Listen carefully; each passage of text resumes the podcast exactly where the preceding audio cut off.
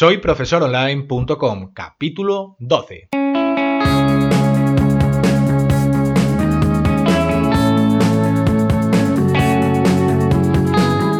Bienvenidos al episodio número 12 de este podcast para cualquier persona que desee compartir sus conocimientos y emprender en Internet al mismo tiempo, ganándose la vida con sus propios alumnos virtuales. Ya lo sabéis, mi nombre es Héctor Abril y hoy hablaremos sobre qué información básica debe de tener una nueva página web cuando la vayamos a lanzar.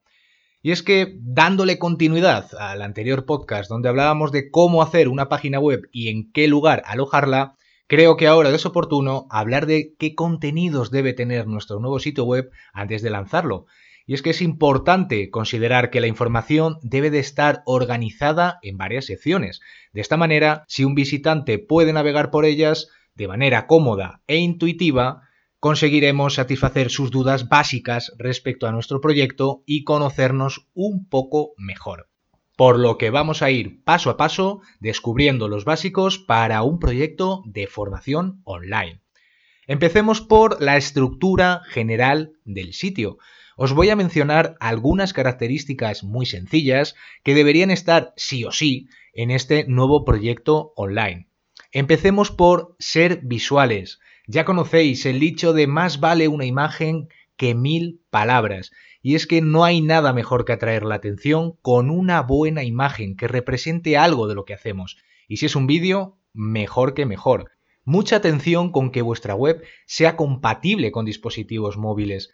Esto es de preescolar porque pensar que casi 3 de cada 4 personas entrarán a vuestra web con su smartphone o tablet y esto hace plantearse una web que sea perfecta para estos dispositivos. Se comprende la idea, ¿verdad?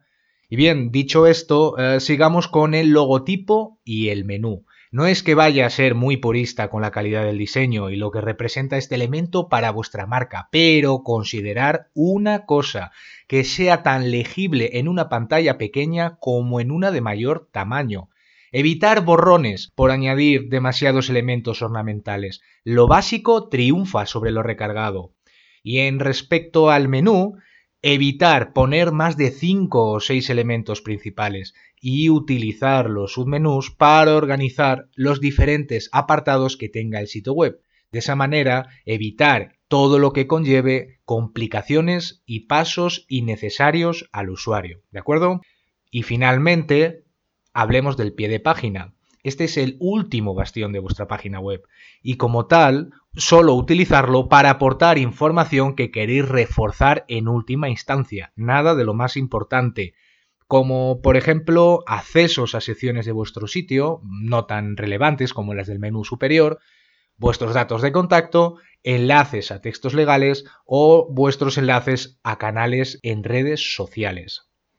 Ahora, si os parece bien, vamos a continuar mencionando cada uno de los apartados con los que vamos a contar en este proyecto web. Empezaremos por la portada o también llamado el index del sitio. Aquí el primer cometido es el de informar a grandes rasgos cuáles van a ser nuestros cometidos y qué vamos a aportar al potencial alumno que en este momento nos está visitando. La manera más sencilla es la de enumerar los conceptos básicos de vuestras habilidades profesionales. Por ejemplo, podéis indicar una serie de necesidades que vuestro alumno tiene y la manera que tenéis de satisfacerlas procurar que la información que aportéis debe de estar pensada para cubrir esas necesidades y no para contar lo que hacéis. Es una manera de aportar valor a la solución del público potencial. Por tanto, aprovecha los recursos gráficos que hay en Internet para incluir iconos o imágenes sencillas que os ayuden visualmente a comprender el texto en las notas del programa os dejo unos enlaces a unas páginas web que tienen bancos de imágenes gratuitos. Los podéis utilizar sin ningún problema en vuestros proyectos. Seguimos. Por otra parte, los testimonios reales son algo muy práctico que puede aparecer en portada. Las opiniones de antiguos alumnos que confiaron en vosotros en una breve reseña habla por sí mismas de la calidad del servicio que recibieron. Por tanto, procurar aportar enlaces a sus redes sociales para demostrar la existencia real de cada una de esas personas. Otra opción es la de hacer un vídeo por cada una de ellas y subirlo a YouTube e integrarlos dentro de vuestra página de inicio. Todo esto va a aportar credibilidad a vuestro proyecto de formación online. Sería también interesante explicar brevemente los servicios que ofrezcáis, pero sin entrar en demasiados detalles. Podéis acompañarlos de algunas referencias adicionales como vídeos donde se os vea impartiendo una clase o una charla informativa. Esto todo aportará solidez a vuestro mensaje global, así que aumentar vuestro valor como profesionales os hará más interesantes al que el resto. También las últimas entradas del blog podcast son también otra forma de llamar la atención. Tal vez entre los titulares de los artículos haya alguno que sea de interés para el visitante que empieza a pasar su tiempo interesándose por vuestros servicios como formador.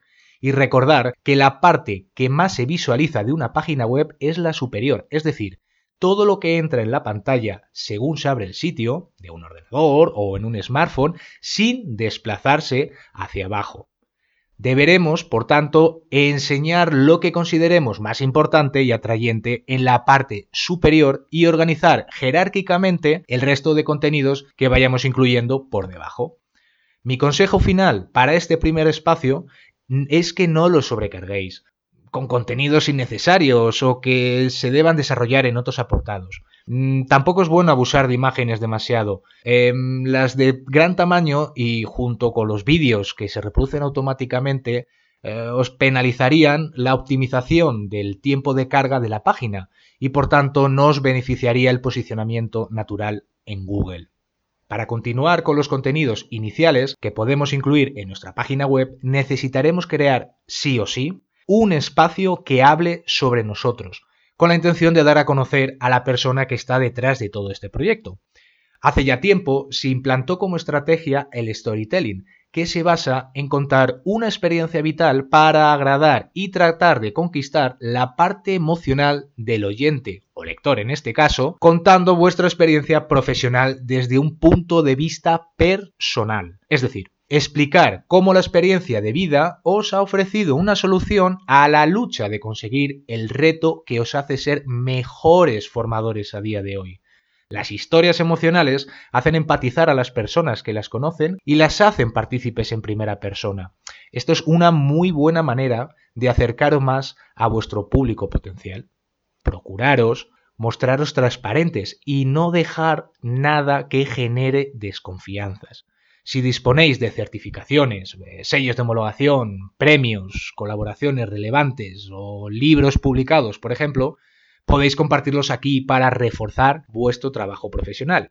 Y si tal vez os gusta estar delante de una cámara, saber que no hay nada mejor que un vídeo para explicar con vuestra propia voz todo lo que queréis contar sobre vuestra historia.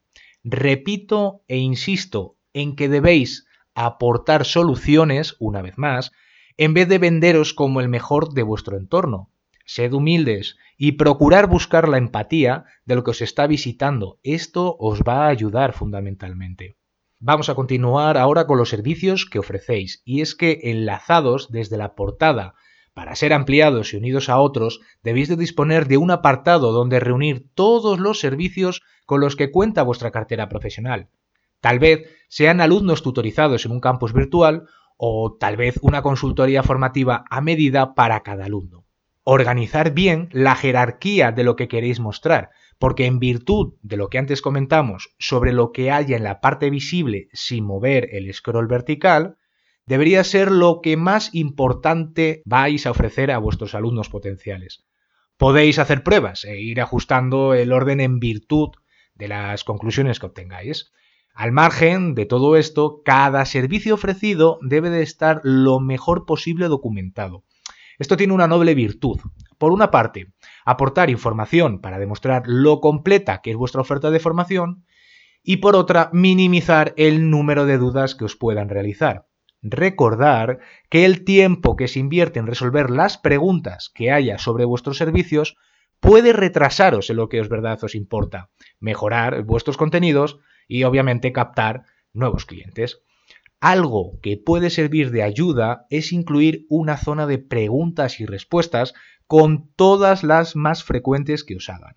De esta manera, vais a centralizar la información en vuestra página web y seréis más rápido resolviendo las preguntas. A la par que tal vez si desarrolláis esas preguntas podréis generar nuevo contenido en vuestro blog o tal vez un podcast.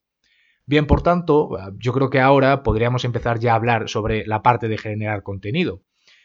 En virtud de cual sea vuestra estrategia de creación de contenidos, deberéis apostar por escribir más artículos relacionados con vuestros servicios dentro del propio blog de la web o invertir más tiempo aportando soluciones a otros usuarios en lugares sociales como foros o como grupos en redes sociales. Dadle un vistazo, si os parece bien, al podcast número 6 donde hablamos ya de todo esto.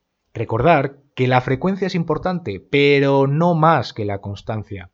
Plantearos un calendario editorial con los días que os parezca oportuno, publicar algo nuevo y no hacerlo cuando mejor os venga o tal vez eh, cuando suceda que tengáis esa inspiración. Es mejor marcar una constancia de publicación. Vuestros lectores se acostumbrarán, por tanto, a leeros pues, los días que consideráis que vais a publicar algo nuevo.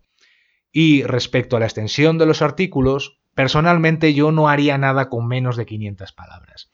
Esto es debido a que si un artículo es completo y aporta utilidad, seguramente sea compartido y además también comentado por otras personas. Esto no significa que la longitud sea lo más importante. Si solo vais a aportar contenido vacío y sin interés de ningún tipo, va a dar igual que tenga 500, 1000 o 2000 palabras. ¿Me comprendéis, verdad? Entonces, si habláis de asuntos que no estén vinculados entre sí, aunque sí se pueda albergar bajo vuestro proyecto de formación, considerar crear categorías para clasificarlos mejor. Tal vez queráis abrir una sección dentro del blog que incluya noticias y novedades del sector, pero no os apetece mezclarlas con el contenido de valor que ofrecéis y de esta manera os va a ayudar a organizar todo de una manera más clasificada. Esto es una idea muy práctica, mi forma de entenderlo, y facilita mucho la lectura y la comprensión de la información que se está leyendo por parte del lector. Ahora, si os parece bien, vamos a avanzar un poco más para llegar a la parte de la comunicación de vuestra página web. Y es que ahora que ya disponemos de vuestro contenido organizado, vamos a centrarnos en cómo vamos a vincularlo de alguna manera con el visitante para darle alguna solución cuando se le plantee una duda o quiera contratarnos. Pensar que no puede faltar nunca vuestra dirección de email y si lo consideráis, por aspectos de productividad, deberíais acompañar también el número de vuestro teléfono. Adicionalmente a todo esto, es muy recomendable incluir un formulario de contacto que le dé forma a todos los mensajes que os vayan a enviar, incluyendo el nombre, el email, el teléfono de contacto y, si os parece bien, un pequeño espacio donde escribir el motivo por el cual os envían el mensaje. Adicionalmente a todo esto, si vuestro proyecto incluye un lugar físico donde se realicen actividades formativas y sea interesante darlo a conocer, obviamente, no olvidéis incluir un mapa de Google Maps para facilitar la localización a todos vuestros interesados. Y por último, y no menos importante, los textos legales que deberéis incluir en vuestra página web. Y es que debéis saber que aquí en Europa y más concretamente en España existen unas leyes que nos piden incluir cierta información sobre nuestro proyecto digital el uso que le daremos a los datos que recojamos en el formulario de contacto y sobre las cookies que utilizan utilidades como el sistema de estadísticas de nuestra web o el mapa de Google Maps que incorporamos anteriormente.